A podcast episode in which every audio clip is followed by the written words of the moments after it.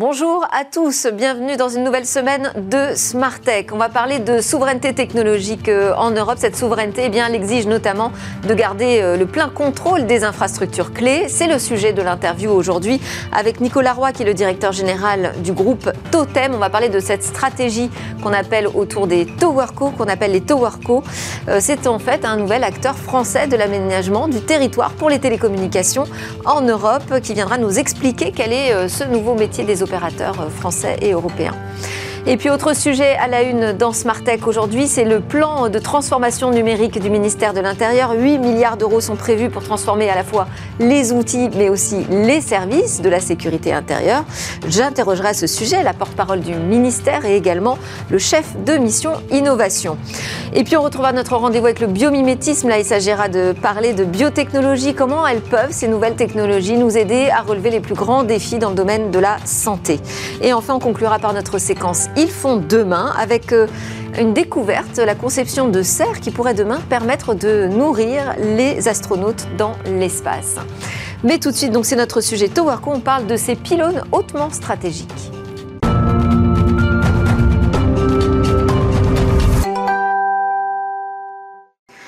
Pour qu'un réseau mobile fonctionne, il a besoin de deux infrastructures principalement. D'un côté des pylônes qu'on appelle des infrastructures passives et de l'autre des antennes qui sont euh, plus actives puisqu'elles émettent euh, le signal. Une Towerco, eh bien c'est une entreprise qui euh, s'occupe des infrastructures dites passives. On va voir ensemble pourquoi c'est une activité stratégique. Bonjour Nicolas Roy. Bonjour Delphine. Vous êtes euh, le directeur général du groupe Totem, donc société de gestion des, pylônes pour antennes mobiles, donc on appelle les TowerCo. Euh, Aujourd'hui, Totem, c'est une euh, TowerCo européenne qui est détenue à 100% par euh, Orange. Vous nous dites pour autant, c'est quand même une filiale complètement indépendante puisque vous allez travailler pour l'ensemble des opérateurs qui, qui le souhaitent.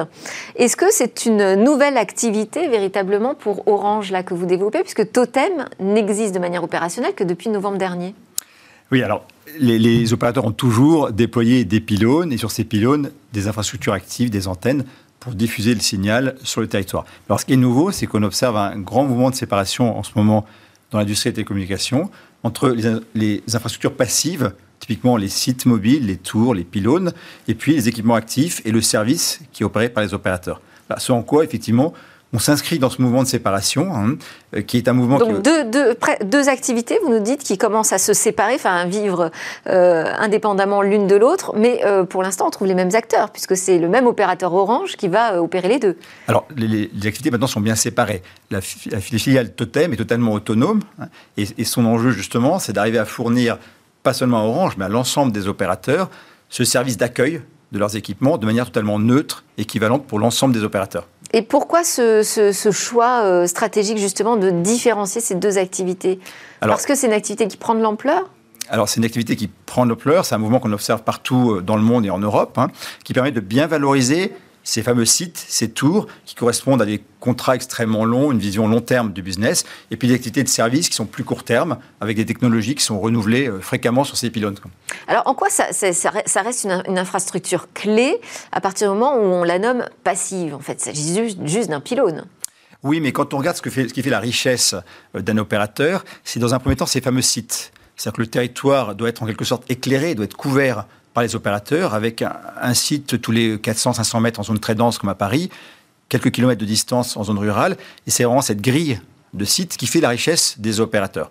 Et donc en premier lieu, un réseau mobile, c'est une grille de sites. Et après, ce sont des équipements, effectivement, qu'on vient placer sur ces sites au gré des technologies et au gré du, signal qu'on doit diffuser. Ça doit être très compliqué aujourd'hui de trouver des nouveaux sites. Alors effectivement, c'est compliqué. Il faut absolument arriver à mettre d'accord les parties prenantes, donc le bailleur qui, nous loue son terrain, les opérateurs bien sûr qui sont intéressés par des localisations très précises, les communautés locales, différentes, différentes personnes. Et le propre de Totem, c'est d'échanger avec tous ces partenaires pour arriver justement à trouver les bons emplacements, à trouver le meilleur compromis euh, qui satisfasse chacun. Mais on, pourrait penser que c'est plutôt une activité en décroissance, puisqu'il y a déjà énormément de pylônes installés.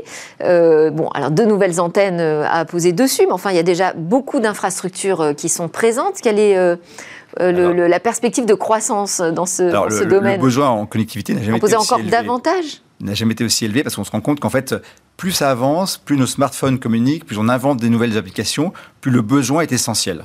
Hein.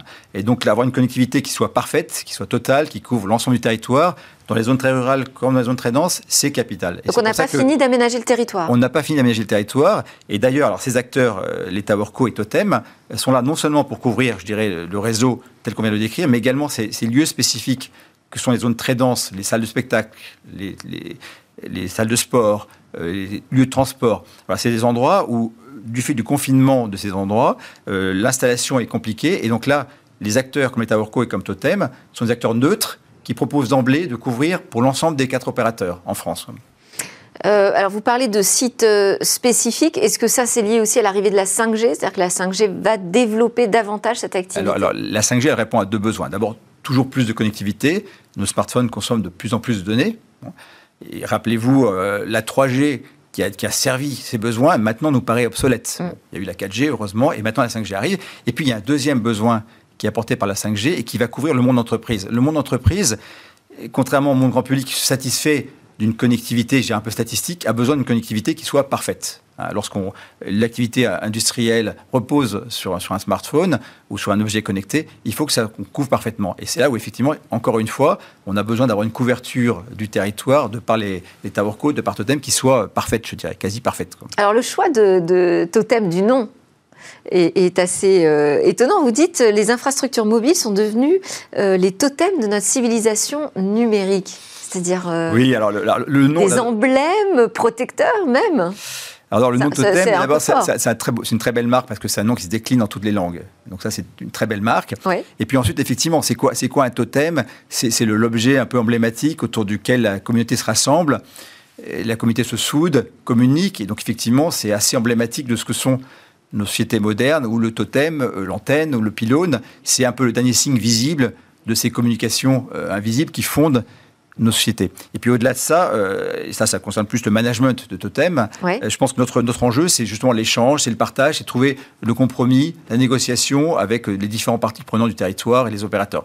Et donc, voilà, Vos clients, ce sont les autres opérateurs et nos Uniquement clients, nos, clients sont tous les opérateurs. Sont tous les opérateurs en premier lieu, et ce sont également d'autres euh, exploitants qui ont un intérêt à trouver des infrastructures hautes. Alors, il y a les, réseaux, par exemple, euh, publics, euh, safety, hein, qui permettent de diffuser les signaux des pompiers, de la gendarmerie, de la police. Il peut y avoir aussi des, réseaux qui intéressent l'industrie. Hein, pour relier les objets connectés à, à, des applications métiers. Donc ça va bien au-delà des opérateurs, même si en premier lieu ce sont les opérateurs nos clients. Et alors on disait euh, que c'était donc une infrastructure clé euh, pour euh, le développement des télécommunications. Aujourd'hui, on trouve qui principalement comme acteur derrière les TowerCo? Alors, derrière les TowerCo, en Europe, hein, pas qu'en France. Euh, alors, nos, fournisseurs, vous voulez dire nos, fournisseurs... Non, je veux dire, euh, les entreprises aujourd'hui derrière les TowerCo, qui sont-elles? Vous, vous êtes un exemple, un opérateur Alors, il, y a une concurrence assez forte hein, dans le domaine des TowerCo euh, en Europe et aux États-Unis, avec des acteurs d'abord aux États-Unis qui sont mis en place depuis, depuis un le temps. Hein. Et puis en, Europe aussi, il y a une, en ce moment une tendance à la consolidation de ces activités de fourniture de tours. Mais ce sont principalement des entreprises qui viennent du monde de, des télécoms? Alors on trouve deux types d'entreprises. On trouve des entreprises issues du monde des télécoms, un peu comme Totem, hein, qui sont issues de, séparation de ces infrastructures passives des réseaux, et puis d'autres acteurs qui viennent plutôt du monde de real estate ou du monde financier, euh, qui d'emblée ont construit euh, des towerco. Hein. Euh, donc on a cette, dualité, et il y a un besoin très fort d'industrialisation de cet écosystème. On part d'un monde qui est très financier au départ, hein, avec une vision de la communauté financière qui est effectivement de séparer les infrastructures passives du, du service. Et puis en fait, il y a un besoin de service d'industrialisation. Et c'est pourquoi la façon dont on place Totem, c'est vraiment d'être la towerco de confiance qui permettra demain de faire en sorte que les opérateurs d'une part et puis l'ensemble des parties prenantes du territoire aient réellement confiance dans ces activités qui demandent encore une fois d'échanger pour être le plus juste possible et puis satisfaire les besoins finaux du client. Parce que si, si vous dites qu'aujourd'hui euh, c'est important pour euh, garantir, assurer la souveraineté euh, de l'Europe, ça veut dire qu'il y aurait des menaces étrangères sur ce secteur? Alors, il n'y a, pas de menace a priori étrangère, mais c'est important que euh, ces, infrastructures, effectivement, on, les, on, fasse un vrai business, euh, une véritable industrie, avec effectivement euh, une, précaution particulière s'agissant d'infrastructures qui sont sensibles. On peut faire le parallèle avec les câbles sous-marins? Ou jusqu'ici, enfin jusqu'à un certain temps, seuls les opérateurs en fait étaient ceux qui posaient ces câbles sous-marins et aujourd'hui on voit que ce sont des GAFAM qui s'en emparent. Est-ce qu'on pourrait avoir la même histoire sur les pylônes Oui, alors, en tout cas c'est important que ces infrastructures qui pour le coup sont, contrairement aux câbles sous-marins qui sont en eau internationale, sont sur le territoire, restent effectivement contrôlées par des acteurs qui peuvent assurer la souveraineté de ces infrastructures dans le long terme. Bon, très bien. Merci beaucoup, Nico Laura, directeur général du groupe Totem. Donc, Totem, notre coworko européenne et française. Merci beaucoup pour vos explications. À suivre dans Smart Tech à la une, on va parler de ce plan de transformation de la police à 8 milliards d'euros. Dans le Tech Talk aujourd'hui de Smart Tech, on va parler de cette transformation numérique de la police. Je disais un plan à 8 milliards d'euros. On en parle avec Camille Chaise, la porte-parole du ministère de l'Intérieur. Bonjour. Bonjour. Je précise que euh, maintenant, vous possédez un podcast au ministère de l'Intérieur qui s'appelle Vis-à-vis. Tout à fait. On rassemble euh, des personnes, soit qui travaillent ensemble, soit parfois qui sont jamais rencontrées, et on les réunit pour euh, des témoignages voilà, très humains. Et on sait que les gens aiment beaucoup écouter ça, notamment dans les transports. Et nous, on aime partager les histoires de ce grand ministère. Donc ça tombe bien. Ça permet de rentrer un peu dans les coulisses euh, des différents métiers du ministère de l'Intérieur. Et à vos côtés, Bertrand Gouillard, chef de la mission Innovation, Simplification et Transformation au sein du cabinet du secrétaire général du ministère de l'Intérieur. Vous êtes en charge notamment de la conception et du pilotage de la stratégie opérationnelle liée à l'innovation sous le label Minov. Merci à tous les deux euh, de bien vouloir nous expliquer ce qui va se passer. Alors, avec ces 8 milliards d'euros, quel est le projet? Pour commencer, peut-être dire d'où on part cette transformation numérique de la police, elle part pas de zéro quand même. Alors, je mais dirais, on part de loin? Alors je dirais de la police, mais plus généralement des forces de l'ordre et du ministère de l'Intérieur qui avaient bien besoin de cette transformation numérique. Euh, si je fais un petit retour en arrière, on peut dire qu'il y a quelques dizaines d'années, euh, on, était sur des pilotages technologiques qui ne fonctionnaient pas, c'est-à-dire qu'on faisait tout en interne avec nos policiers, nos gendarmes, et, assez vite, on voyait que s'il y avait des départs à la retraite ou des changements de technologie, on n'était clairement pas à la pointe. Donc on a changé un peu de manière de faire. Euh, au départ, on s'est dit, ben, on va faire euh, nous-mêmes les cahiers techniques, euh, le cahier des charges techniques, et puis à la fin, on associera des industriels, des start-up ou d'autres entreprises pour nous aider. On a bien vu aussi que ça dysfonctionnait. Donc maintenant, on est dans une, vraiment dans cette transformation technologique, on est sur un changement de méthode. et dès le départ, on associe des entreprises, on travaille avec eux et on imbrique des ingénieurs, des forces de l'ordre, donc des, des, bénéficiaires aussi, et, et les entreprises. C'est-à-dire que le cahier des charges n'est pas fait uniquement du côté du ministère, il est fait aussi avec tous les intervenants extérieurs. On travaille tous ensemble, effectivement, parce que euh, sinon, euh, on, sait bien que on, déjà, on prendra beaucoup, beaucoup de temps avant d'arriver au produit fini. Euh, on accepte aussi d'y aller brique à brique, c'est-à-dire de lancer des premières versions qui sont peut-être pas à 100% optimales, mais qu'on va améliorer dans les semaines, dans les mois qui suivent. Donc voilà, c'est un changement aussi d'état d'esprit pour nous, et c'est un long processus qui commence à porter ses Vous entrez dans la méthode agile, alors. Voilà, on peut dire ça comme ça. Bon, Bertrand Gouillard, euh, vous, vous avez beaucoup travaillé aussi en tant que conseil, en indépendant, euh, du côté de l'entreprise. Euh, pour vous, 8 milliards d'euros pour transformer la police, au ministère de l'Intérieur, pour être plus large, ça vous semble beaucoup ou très peu? Alors, c'est vrai que c'est euh, des budgets qui ont été euh, estimés par, euh, en interne, donc je dirais que là-dessus, voilà, je ne vais pas revenir sur le, sur le montant précis, si c'est plus ou moins. En tout cas, il y a une vraie démarche, qui, comme l'expliquait Camille, qui est une démarche à la fois interne et externe, et cette démarche-là, elle, elle s'appuie sur une stratégie. Et c'est une stratégie qui se décline, en fait, on va dire, sur, sur quatre piliers. pilier vraiment la notion de laboratoire d'innovation. Euh, donc je pourrais revenir après un peu plus dans, dans le détail. Il y a la notion d'un club. Un club, donc c'est un réseau euh, des innovateurs au sein du ministère. Donc là, on a lancé cette dynamique en automne 2021. Euh, donc ça permet de fédérer des initiatives, ça permet vraiment d'impulser une vraie dynamique pour qu'effectivement les dépenses de ces 8 milliards soient les, les mieux dépensées dans, le, dans le temps. Donc avec différentes étapes. C'est la somme qui était demandée au départ, ça, 8 milliards?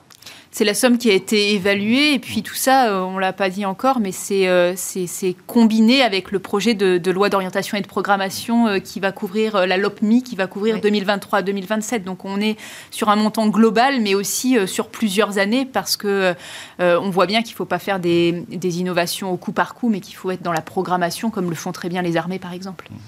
Alors, si on reprend effectivement les, principaux objectifs, il y a toute la partie de, du côté du service que rend euh, le ministère de l'Intérieur, la partie dématérialisation.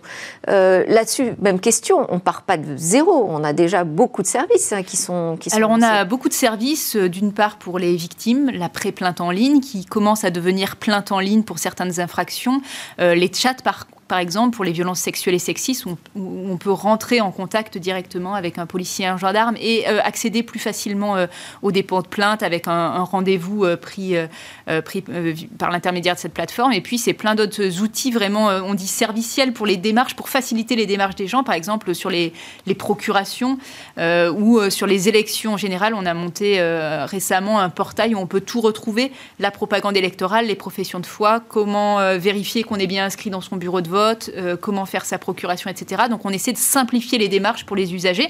Et souvent, par ce biais-là, on arrive aussi à, faciliter le travail en fait, des, euh, des agents euh, en préfecture. Et là, le reste à faire, justement, il, vous l'évaluez à quoi? Il y a beaucoup de choses qui restent à faire en matière servicielle? Oui, il y a beaucoup de choses parce qu'aussi, il faut, des fois, c'est des outils disparates qu'il faut arriver à regrouper dans des portails et c'est pas si simple. Il y a encore d'autres outils qui peuvent être mis en place, des, des, des sites internet.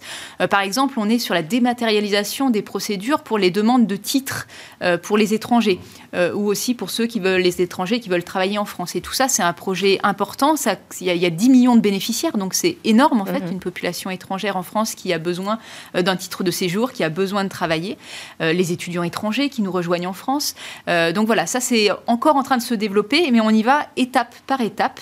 Sur des projets voilà, qui durent plusieurs années, mais au fur et à mesure, ben, on réadapte, on améliore et on élargit surtout à l'ensemble des bénéficiaires. Alors, il y a évidemment le volet financier, mais il n'y a pas que ça dans la transformation numérique d'une organisation aussi vaste que celle du ministère de l'Intérieur, avec tout son historique. Euh, de quoi on a besoin? C'est quoi le moyen euh, nécessaire, utile, efficace qu'il faut mettre en œuvre pour réussir une transformation bah, Dans les projets de transformation, il y, a, des démarches. Déjà, il y a une impulsion forte de, la part de, la direction générale, donc du ministre en l'occurrence. Donc là, c'est un signal fort, effectivement, pour l'ensemble des agents. Donc les 300 000 agents euh, donc, sont impliqués, en fait, par cette, par cette démarche-là. Euh, donc après, il y a des méthodes.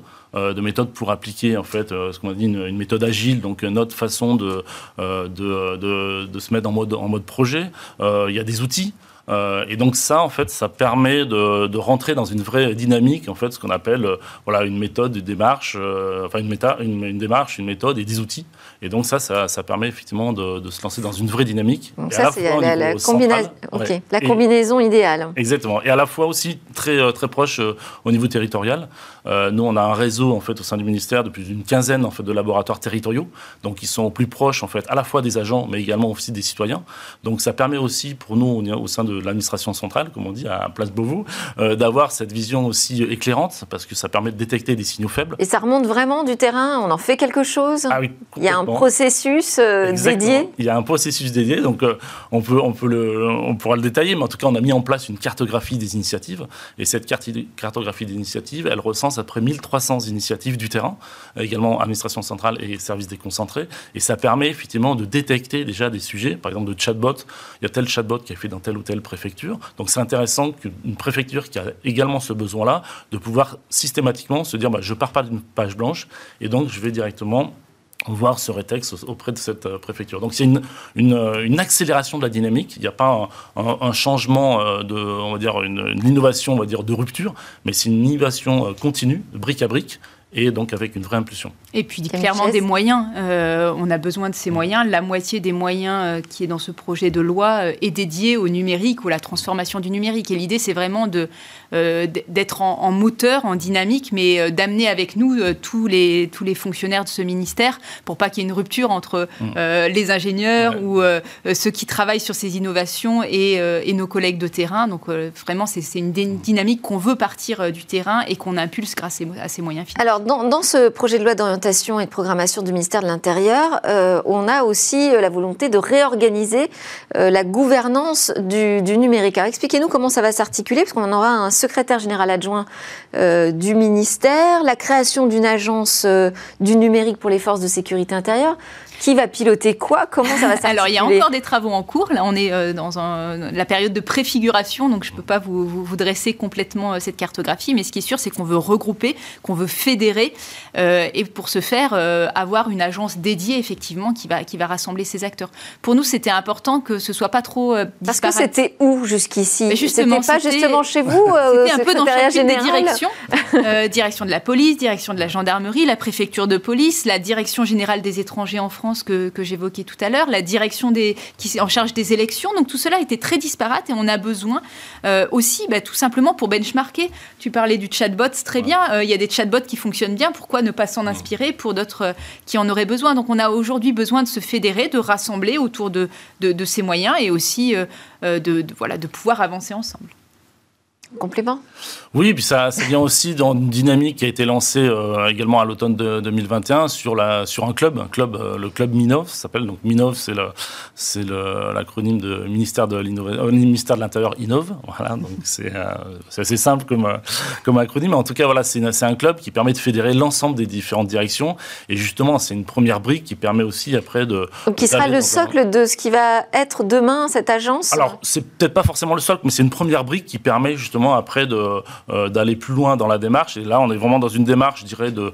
Euh, donc, il y a une charte qui a été signée avec l'ensemble des, des, directeurs du, ministère, donc aussi bien le directeur de la, police, de la gendarmerie, euh, des, étrangers en France. Donc voilà, il y a 23 acteurs mobilisateurs qui, se sont, qui ont signé cette, cette, charge, cette charte pendant le, le, 20 avril. Et donc, ça permet effectivement de dresser déjà un peu cette volonté affichée, clairement, et surtout de, de bienveillance, de bienséance. et après, avec une manière beaucoup plus structurée. Mais en tout cas, déjà, c'est une première brique qui est une volonté euh, de, dynamique euh, avant de passer dans une, démarche plus structurelle avec la création d'une agence. Alors, on a parlé euh, du, volet serviciel hein, de cette transformation numérique. Pour les agents sur le terrain, qu'est-ce qui va se passer? Quelles sont les promesses de cette transformation numérique? Qu'est-ce qui peut changer pour eux? Alors dans, ce projet de loi, il y a beaucoup euh, de, matériel, de matériel soit innovant, soit qui existe déjà, mais qui ne sont pas suffisamment euh, euh, distribués. Alors les caméras piétons, on a l'habitude maintenant de les, utiliser. Il y en a à peu près 20 000 parmi les forces de l'ordre, mais c'est aussi tout ce qui est travail en mobilité. On voit de plus en plus les policiers, les gendarmes qui ont des tablettes numériques, qui ont des smartphones numériques et qui peuvent tout faire depuis cette tablette sans devoir retourner concrètement au commissariat ou à la brigade territoriale. Donc c'est un J'ai vu aussi des exosquelettes qui était au programme. Alors ça, je pense que c'est plutôt en train d'être expertisé. Je ne sais pas si c'est pour demain. Oui, exosquelette pour la partie bouclier, en fait, euh, pour les forces de l'autre. Hein, pour, euh, on divise par 5 en fait, le poids sur un bouclier qui peut être euh, de, force de l'ordre de 40 kg. Donc on est sur, du, sur 8, 8 kg. C'est-à-dire c'est le, la structure en fait, qui porte la charge. Exactement. Et, et pour le policier sur le terrain, c'est donc 10-20 kg en moins, c'est ça? C'est 5 fois moins. Donc si ah on a un équipement de 40 kg, en fait, il, ça, ça change tout. d'avoir sur un bras 8 kg et d'avoir potentiellement aussi une arme euh, sur son une arme sur son euh, sur son bras euh, enfin sur sa main droite pour le coup donc s'il porte le, bouclier sur la main gauche. Donc voilà donc ça permet aussi de l'armer alors ce qui n'était pas en capacité de le faire sur une, un bouclier de voilà de, 40 kg c'est un peu compliqué. C'est aussi au ministère de l'Intérieur qu'on crée la norme pour les sapeurs pompiers et c'est vrai que ça nous permet une fois de plus de fédérer une innovation qui pourrait euh, bénéficier à une profession, par exemple la police, là pourrait aussi être euh, de manière euh, plus fédérée, proposée aux autres, gendarmerie, pompiers. Donc c'est aussi ça l'intérêt de l'agence, c'est de mettre en commun les bonnes idées, les, les innovations en partant aussi du terrain et d'avoir la capacité de travailler financièrement avec des entreprises. Autre sujet, c'est euh, sur la partie cybersécurité. Sécurité intérieure, c'est aussi de la cybersécurité aujourd'hui. Hein. Euh, là, euh, bon, il y a énormément de dispositifs annoncés. Moi, j'ai retenu par exemple la création d'un 17 cyber.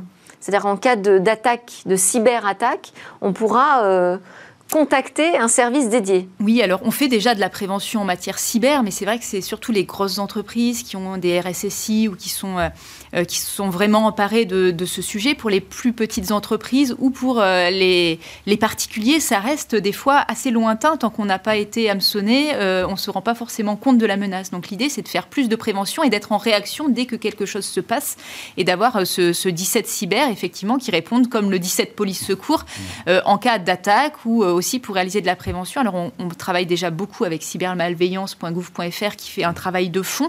Euh, mais ce qui est sûr, c'est que euh, c'est la menace menace actuelle et c'est la menace qui va encore se développer dans les années à venir. Donc il faut qu'on. Et là aussi, c'est la question comment ça va s'articuler justement avec les autres services qui travaillent déjà aujourd'hui sur la cybersécurité?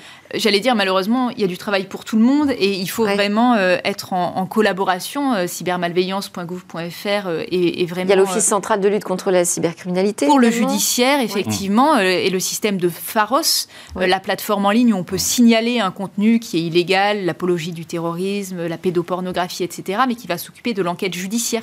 Donc une fois de plus, on a besoin de, rassembler un peu nos forces euh, et de finalement brancher les bons tuyaux euh, pour que bah, les gens aient un accès facile euh, et pour autant que les services administratifs soient très bien coordonnés, que ce soit pour de la prévention, de la réaction, du judiciaire. Mmh. voilà en tout cas l'ambition de ce qui est dans ce projet de loi. J'ai vu aussi qu'il y avait demain la possibilité de faire des saisies d'actifs numériques, donc de crypto-monnaies. Mmh, tout à fait, les crypto-monnaies, on y travaille, on y travaille beaucoup. Il y a eu déjà des belles avancées de, la police judiciaire dans, ce domaine, mais, euh, mais euh, il, nous faut euh, anticiper encore plus, aller encore plus de l'avant sur les crypto-monnaies. Donc c'est aussi un de, nos combats. Et alors pourquoi pas d'interdiction du paiement des rançons dans les cas de ransomware? Pourquoi la France a fait le choix de ne pas les interdire? Je, vois qu'il y a quand même une condition, hein, c'est-à-dire que ne pourront être remboursés par les assurances que dans le cas où il y a eu un dépôt de plainte dans les 48 heures, mais pourquoi pas avoir décidé clairement simplement d'interdire le paiement des rançons en France? Je, crois, alors j'étais pas dans les, dans les groupes de travail qui ont travaillé là-dessus, mais je, crois que l'idée c'était pas d'avoir une posture générale et de le laisser libre à toutes les possibilités. Euh, dans bon nombre de situations, euh, les conseils qui seront donnés seront de ne pas payer euh, la rançon. Donc voilà, je, je, je pense qu'il a été décidé et en France, de les collectivités, notamment, fermer la porte. plutôt ordre de ne pas payer les rançons. Mmh, mais pour les entreprises, donc on les laisse on les laisse et parfois il y a aussi un accompagnement qui est, qui est proposé. Mais voilà, je pense que l'objectif a été, euh, a été d'élargir toutes les possibilités de ne pas enfermer certaines. Oui, en attendant de trouver des solutions peut-être qui permettent d'apporter des réponses autres que juste payer la rançon. Ça, c'est un peu tout, euh, tout, le nœud du problème. Euh, tout ça, ça va engager quand même une grosse transformation aussi au niveau de la formation de, à l'intérieur euh, du ministère. Euh, est-ce qu'aujourd'hui, Bertrand Gouillard, est-ce qu'aujourd'hui vous diriez qu'on manque encore euh, de profils techniciens comme... Oui, il en manque, il en manque Donc il va falloir recruter. Donc c'est bah, un vrai enjeu pour le ministère, c'est la notion d'attractivité, comment on accueille en fait des talents et de les retenir. Donc ça c'est un vrai sujet de, de bah, que, que tout le ministère en fait s'engage communément. Donc dans la, la, loi de programmation, il y aura aussi une certaine dynamique en fait justement pour recruter des, euh, euh, des, agents en fait euh, plus formés sur la partie notamment technique. Donc, Je vois un embauche prévu de 300 équivalents temps plein, plus 100 équivalents temps plein pour l'agence du numérique. L'idée, c'est vraiment aussi de, là, dans les différentes stratégies qui sont choisies, c'est de remettre la compétence en interne. C'est vrai que c'est une logique. Alors avec les, préambules que disait Camille, ce qu'il faut, c'est faire attention aussi à ce que ces personnes-là euh, au bout de 10 ans, ne soient plus en fait dépositionnés par rapport en fait au ministère, parce qu'on va se retrouver avec une même euh, même logique que 10 ans après, ils seront plus forcément en mesure de de, prévoir les les, euh, les, projets du futur. Donc ça veut dire qu'une fois qu'on les a embauchés, il y a une formation continue. et donc ça, c'est un vrai enjeu en fait de pouvoir les accompagner sur la formation. Nous, c'est ce qu'on est en train de faire avec le, le dans le cadre en fait de, du club Minov, qu'on appelle. C'est on a en fait on a identifié des pépites. Donc chacune des différents en fait nous ont fait remonter leur, des pépites, alors ce qu'on appelle des initiateurs ou initiatrice, donc c'est un terme un peu, un peu commun, mais euh, en tout cas, l'idée, c'est vraiment de, pouvoir s'appuyer sur ces profils-là, euh, qui donnent une vraie impulsion à l'innovation, et après, avec des profils un peu plus techniques, mais en tout cas, il y a une complémentarité. Si on a un profil trop technique par rapport à, on va dire, un fonctionnaire qui ne l'est pas, en fait, il y a une vraie dichotomie, il peut y avoir un vrai, euh, une vraie cassure, en fait, entre le, besoin de, co-créer et, et, le côté technique. Donc, c'est aussi, il y a le côté, en fait, embauche de techniciens, d'ingénieurs, mais également aussi la fait de former en fait, des personnes de mettre qui tout le monde à, l'innovation. Exactement. Donc ça se passe à tous les ça, niveaux. Ça, ça veut dire que j'imagine sur ce plan, euh, il va y avoir une grosse partie qui va être budgétée sur la formation, Camille Chaise. Ah oui, la formation et je dirais même plus généralement du, Ou l'accompagnement, du parcours de carrière, parce que mmh. c'est bien d'embaucher des gens, c'est bien de leur donner des responsabilités, du management notamment. Et c'est vrai que là, on est aussi à l'aube d'une transformation réflexion interne au ministère de l'Intérieur qui est de, de mieux valoriser les parcours des contractuels qui nous rejoignent, de leur donner des positions d'encadrement et un vrai parcours de carrière pour les fidéliser et qu'ils puissent faire tout un bout de carrière chez nous et pas seulement un seul poste technique. Mmh. Donc voilà, c'est aussi un changement ben, de, en termes de, de, ressources humaines, de, posture, qui, qui, passe de l'attractivité euh, du salaire euh, d'embauche, mais aussi du parcours de carrière. Ça va être une grosse transformation des métiers au sein du ministère de l'Intérieur, là, ce qui, ce qui va arriver? Oui, oui, oui. Euh, Donc ça peut être inquiétant, ça. ça. peut, je dirais pas que c'est inquiétant, euh, c'est ça oblige finalement à une, une, dynamique, à un dynamisme par rapport à son métier, à, se dire que oui, dans deux ans, dans trois ans, dans cinq ans, on l'exercera pas de la même manière, mais que l'on soit policier de terrain euh, ou ingénieur ou encadrant, les choses doivent évoluer, mais on, on est un ministère dynamique et en transformation, et toutes ces thématiques le montrent. Merci beaucoup à tous les deux. Merci Camille Chaise, porte-parole du ministère de l'Intérieur, et Bertrand Grouillard, chef de la mission Innovation, Simplification, Transformation au sein du cabinet du secrétaire général du ministère de l'Intérieur. On part en petite pause et on se retrouve juste après. On va parler de la nature qui inspire de nouvelles technologies pour la santé.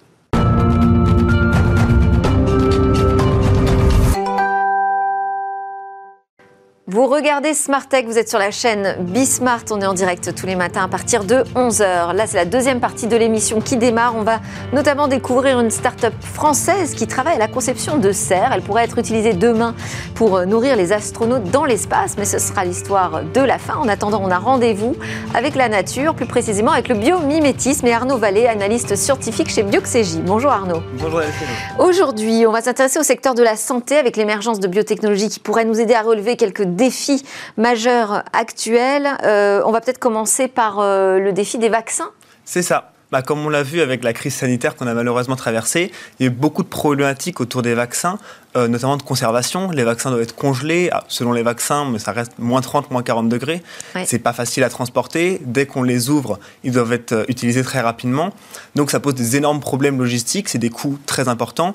Et notamment pour les populations qui ont un accès moins facile aux vaccins, c'est beaucoup plus compliqué de leur amener. Euh, Donc problème, problème logistique euh, à la fois sur la chaîne de froid, logistique euh, de transport. C'est ça.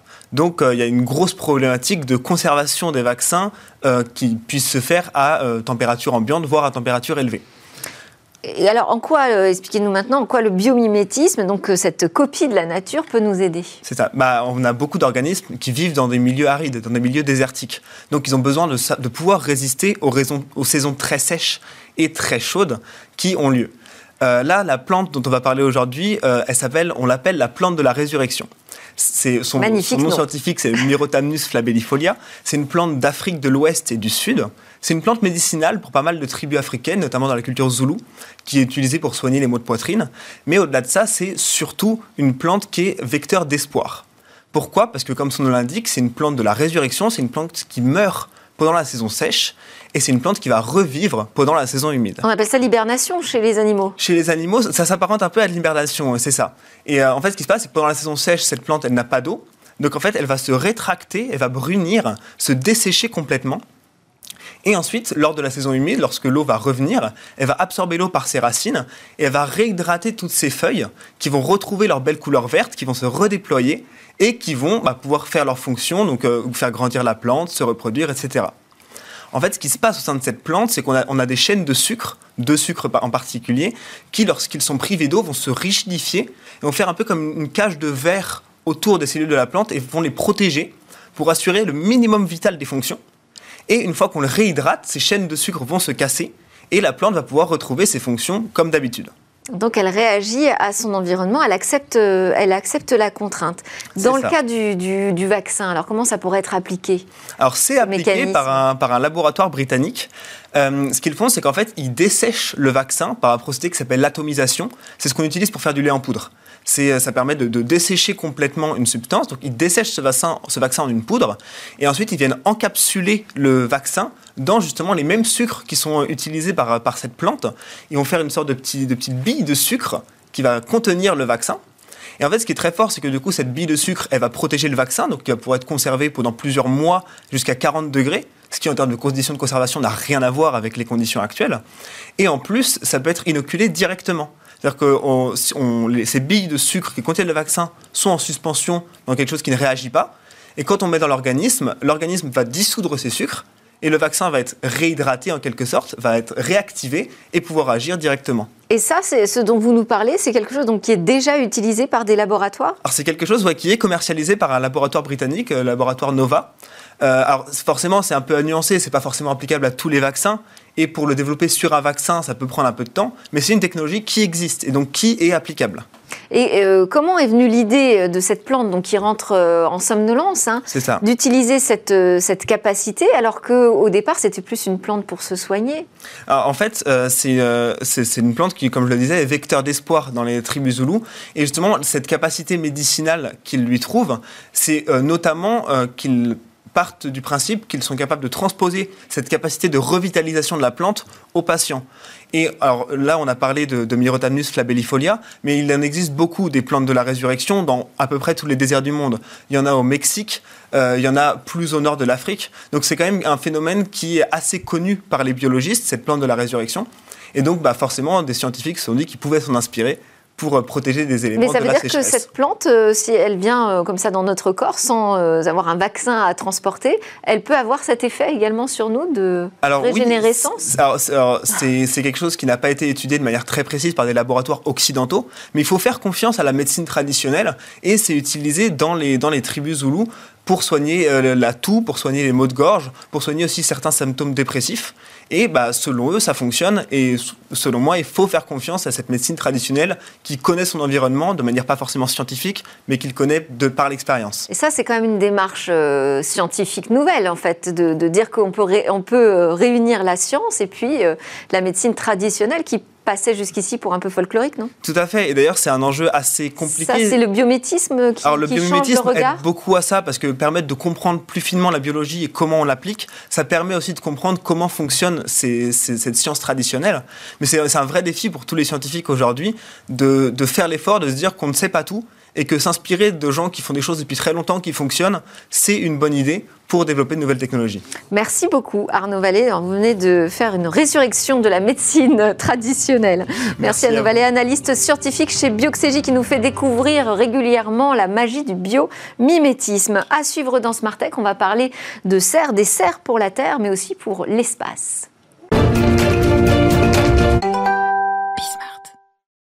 Alors aujourd'hui, je vous propose un reportage sur une start-up française qui travaille à la conception de serres en circuit fermé. Ça veut dire qu'elles sont capables de faire pousser euh, n'importe quelle plante, mais surtout c'est une solution technologique qui est destinée à la fois euh, à la Terre, mais qui pourrait être également utilisée demain dans l'espace pour nourrir les astronautes en mission lunaire, par exemple. C'est un sujet qui vous est proposé par Cécilia Sévry et Soisic Houlier.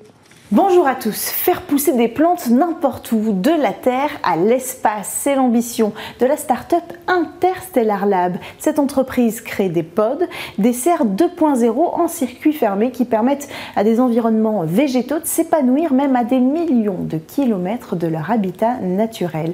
Alors on est venu rencontrer aujourd'hui Barbara Belvici, la fondatrice d'Interstellar Lab. C'est parti. Alors notre mission, c'est de créer des structures déployables euh, dans, lesquelles on, va contrôler toutes les conditions climatiques et atmosphériques et recréer un environnement idéal pour euh, permettre aux plantes de pousser. Euh, donc notre ambition, c'est de le faire sur Terre et aussi dans l'espace. Aujourd'hui, on travaille aux premières applications terrestres, donc on est en train de construire ici même les premières serres autonomes qui vont permettre une agriculture plus durable sur Terre.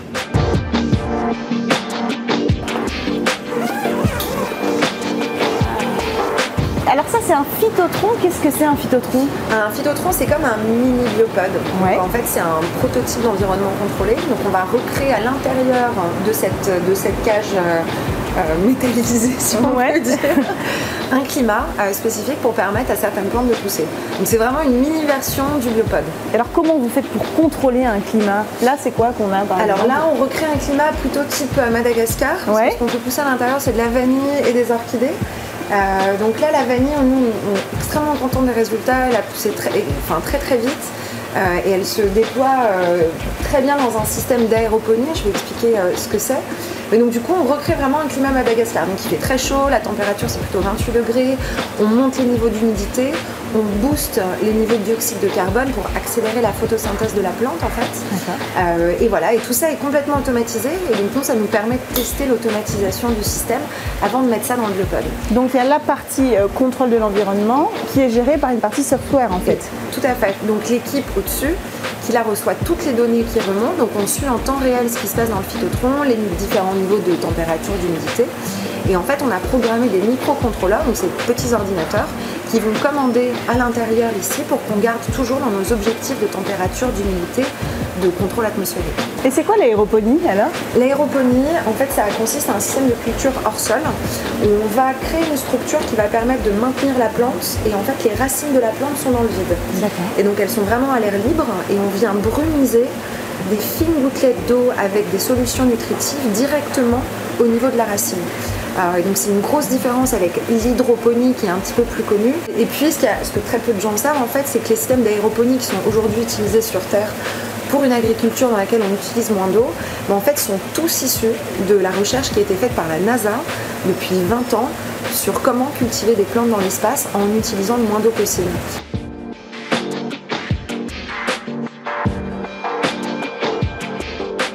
Les applications sont hyper larges en fait euh, pour vos pods. Bah, Aujourd'hui sur Terre, nos premiers clients sont les acteurs de la cosmétique et de la pharmaceutique.